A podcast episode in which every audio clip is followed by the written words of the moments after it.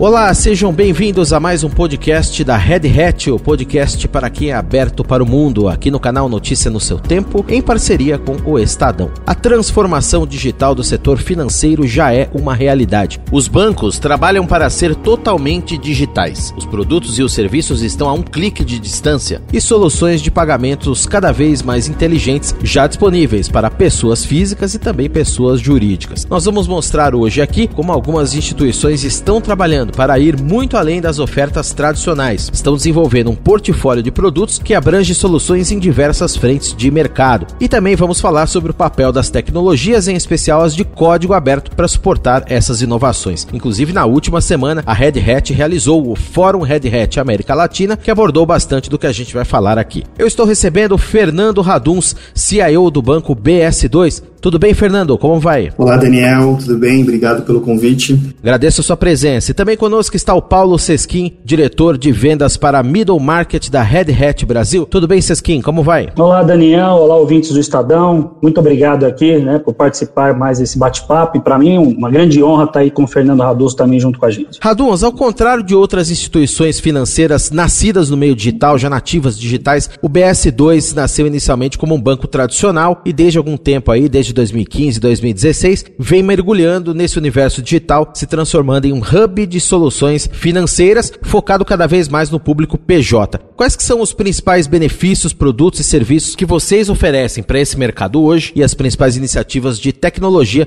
para suportar esses negócios? O Banco BS2 ele é um hub de soluções financeiras, né, com mais de 28 anos de história. Desde 2015 e 2016 que a gente vem vivendo essa transformação digital, é cada vez mais focado no público PJ. Então hoje a gente oferta uma série de produtos para pequenas e médias empresas, aí passando por toda a solução de banking, né, através de uma conta digital gratuita, parte de meios de pagamento também com o nosso braço folha de pagamento. A gente está lançando agora a parte de conta internacional para pessoa jurídica, investimentos também com um portfólio grande que a gente tem uma plataforma de investimentos hoje já para pessoa física, a gente está estendendo também para pessoa jurídica. E além disso, o que é mais legal é que todos esses serviços, eles são disponibilizados através de APIs também. Isso favorece com que as pequenas e médias empresas é, possam se conectar com essas APIs e fazer toda a gestão dos seus, dos seus investimentos, da sua conta corrente. Entre as principais iniciativas de tecnologia para sustentar todas essas frentes de negócios, a gente pode destacar aí cada vez mais utilização de cloud computing, né? A gente está numa jornada forte para a nuvem, soluções de big data, toda a parte de containerização das, das aplicações, um uso intensivo cada vez maior de tecnologias e tecnologias de ponta, e também não poderia deixar de citar é, oportunidades e, e, iniciativas com software livre também com open source. Sesquim, muito disso aí que o Fernando falou, a aplicação de DevOps, principalmente a questão da containerização de aplicações com Kubernetes, são pontos suportados pela tecnologia, como ele disse, open source, de código aberto. Como que a Red Hat vem ajudando as empresas a implementar essas soluções, impulsionando essa inovação? Muito bom ponto esse, né, do, do Fernando. A tecnologia de containers, na verdade, ela é baseada em princípios open sources e padrões abertos. Então, por exemplo, a Red Hat, ela teve uma grande participação no envolvimento e construção do Kubernetes, né? E com isso nós ganhamos muita experiência criando um conjunto que nós chamamos internamente de melhores práticas para a adoção dessa tecnologia. O que que isso envolve? Ele permeia desde a capacidade técnica, onde o nosso time técnico de entrega de serviços que adaptam ao contexto das empresas, entregando então valor às necessidades dela, passando por uma camada de capacitação que nós chamamos de treinamento e certificação aos que vão manter esse ambiente em funcionamento. Tudo isso focado num programa que nós chamamos de adoção adoção de modernização de aplicações né, para projetos multi-cloud. E tudo isso para entender e atender às necessidades da área de TI de ser mais ágil, porque o foco delas, no final do dia, é entregar valor e atender né, a tanto desejada agilidade que a área de negócios necessita. Raduns, um dos focos do BS2 é justamente essa construção de soluções cloud ready, prontas para nuvem, com apoio de automação para minimizar falhas humanas. Como que a combinação de tudo isso com a melhora contínua se dá nos processos de desenvolvimento? Ah, eu acho que o, o Siskin já citou um dos, uma das principais vantagens da gente ter um pipeline automatizado, pensando nessas soluções cloud ready também, é, no fim do dia, uma melhor experiência para o usuário, que vai ter um produto mais estável, mais confiável lá na ponta e principalmente entregando para o negócio o tal do business agility. É trazer novas features, disponibilizá-los é, de uma forma muito mais rápida. Então, quando a gente fala de toda essa transformação e de toda essa automação a gente inclui também a facilidade da gente publicar essas aplicações em nuvem e a gente já vem construindo essas aplicações de uma maneira, como você citou, cloud ready, que significa que está muito fácil para a gente colocar disponibilizar ela em, em, nuvem e ter uma, uma escalabilidade muito maior, né? muito mais fácil, de modo que você, assim, tangibilizando para o mundo real, imagina que sua, a sua área de negócios pode falar para você de um dia para o outro que você que ele vai ter um cliente e estar desenvolvendo e estar pensando nesse modelo de cloud ready e indo para a nuvem facilita com que a sua resposta seja ok pode assinar o acordo que a gente vai estar preparado amanhã. Então, esse, esse é um exemplo. Além disso, ferramentas de automação, quando você fala, é, tem várias soluções no mercado, o Cisquim até pode citar, é, mas o que é legal que a gente constrói dentro desse pipeline todo, a gente inclui features de segurança, né? A gente é um banco, a gente tem uma responsabilidade é, muito grande com os dados e com a segurança das transações. Então, a gente adiciona uma série de funcionalidades, de, de ferramentas é, que suportam segurança da informação dentro dessas esteiras e de fato a gente consegue uma diminuição em termos de falhas humanas e falhas de processo também. Sesquim, a Red Hat, como você já citou, tem esse posicionamento então bastante contundente, usa muito a cloud com foco principalmente em cloud híbrida e também fala muito e tem muitas iniciativas sobre automação. Como que isso se conecta para trabalhar junto e para ajudar as empresas, os clientes a atingirem a sua maturidade digital? Esse é um excelente ponto, né, Daniel? A Dos comentou muito bem. Nas plataformas, quando a gente fala de agilidade,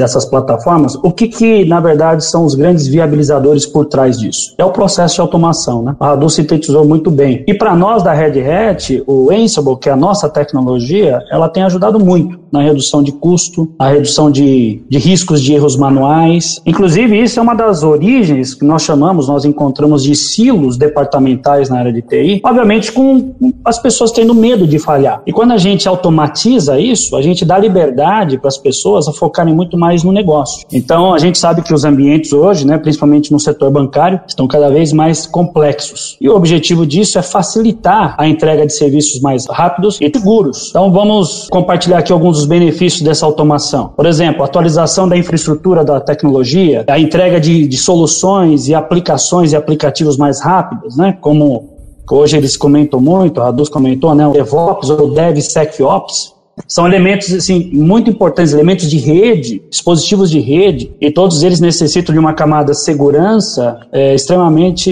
importante, porque está sendo exigido cada vez mais devido à pandemia, né, o trabalho remoto. Então há uma pressão muito forte na camada de segurança. E pegando carona no que você comentou, Daniel, sobre o nosso fórum, nós lançamos uma série de serviços é, em nuvem, justamente com foco no provisionamento automatizado, isso disponível sem custo para os clientes de Ansible da Red Hat para que eles usem isso à vontade. Isso vai ganhar eficiência nos projetos de, de utilizar automação, muito provisionamento automatizado sem erro humano. E isso hoje já está habilitado através dos nossos parceiros estratégicos de nuvem, né? Nós estamos prontos para os mais diversos sabores de nuvem e também os grandes fornecedores de network, todas essas grandes empresas de infraestrutura de rede, nós construímos a quatro mãos soluções para que possam ser utilizados em multi-cloud. E falando em serviços, Raduns, uma das metas do BS2 é se tornar cada vez mais referência em Open Banking e se fala muito agora, é o tema do momento, o Pix, novo sistema aí para pagamentos instantâneos. Nesse contexto, vocês inclusive já deram passos importantes,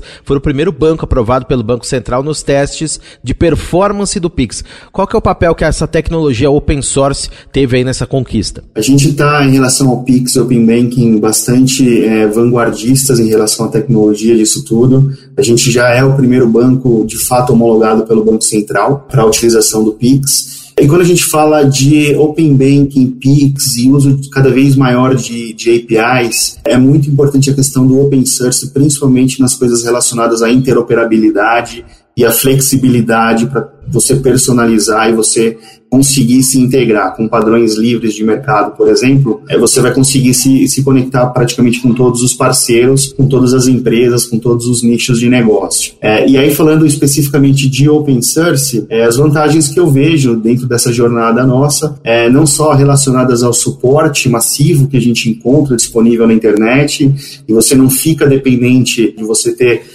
ali uma é, você tem uma restrição sobre esse tipo de assunto. É, e obviamente também a redução de custo. A gente vem desenvolvendo cada vez mais essa, essa pegada de cultura maker de desenvolver as coisas dentro de casa. Utilizar como base soluções open source permite que a gente trilhe cada vez mais os nossos próprios passos né? A gente construa o nosso próprio caminho. Então sem dúvida é, open source é algo que está em pauta é, é algo que está em voga assim dentro da tecnologia do banco PS2 e a gente vai continuar acelerando nesse sentido e Seskin, como o Radus comentou aí, a tecnologia open source está muito atrelada a essas novas soluções do mercado financeiro, como o Pix, o Open Banking também. Quais são as próximas transformações, na sua visão, que a tecnologia de código aberto deve proporcionar para esse mercado, seja para enterprise, para empresas ou para pessoas físicas no decorrer dos próximos anos? Aí? Com certeza o Pix, né, muito bem comentado pelo Radus, é a grande quebra de paradigma. E para nós da Red Hat, nós temos assim, muito orgulho, porque o core do Pix né, utiliza a arquitetura open source da Red Hat,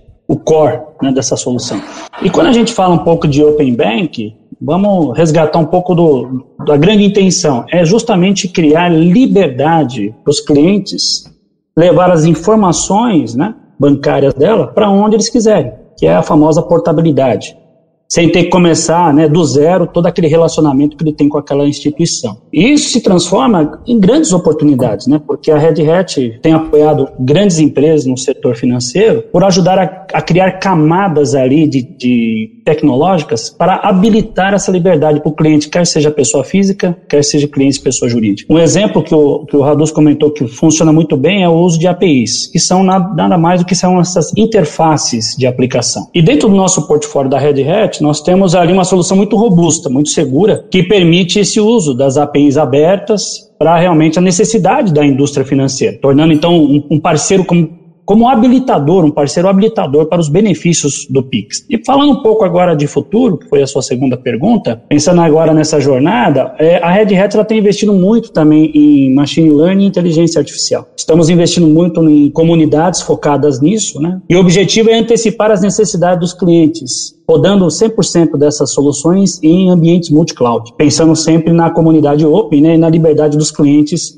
nesse sentido. E isso vai fazer uso, vai permear muito o uso de conceitos de tecnologias preventivas e também no apoio à tomada de decisão mais assertiva com respeito ao segmento financeiro. E o terceiro aspecto, que eu não posso deixar de, de comentar, acho que é disseminar um pouco da cultura open. Quando fala de cultura open, está embarcado a agilidade. E sabemos que é intrínseca. Né? No mercado financeiro, grau de competitividade e ajudar as empresas com agilidade na entrega de produtos de alta qualidade, acaba assim sendo um grande diferencial competitivo para o mercado brasileiro, esse mercado financeiro. Muito bem, Raduns, da mesma maneira, como é que você enxerga os próximos passos desse processo de transformação digital que as organizações do setor financeiro vêm vivenciando? Olha, o mercado financeiro ele está numa uma verdadeira ebulição em relação à transformação digital. Quando você pega as próprias iniciativas do regulador, o Banco Central, falando de PIX e Open Banking, você vê, por exemplo, o Banco Central disponibilizando o código-fonte dentro do GitHub, por exemplo, você vê que realmente o mercado está sendo, está passando por uma disrupção. Eu enxergo cada vez mais a utilização dos serviços financeiros sendo distribuídos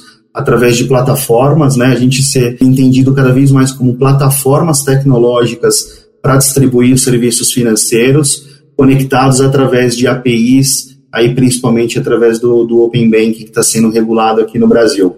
Né? Eu costumo dizer que é, quando você é, olha para o lado e não consegue mais identificar o seu concorrente, significa que o seu mercado está passando por uma grande transformação. E é o que está acontecendo hoje. Né? Você, é, quando instala um aplicativo de uma carteira digital, por exemplo, vinculado a um varejista, você não sabe se você classifica dentro do seu celular como um, um aplicativo de varejo ou um aplicativo do setor financeiro.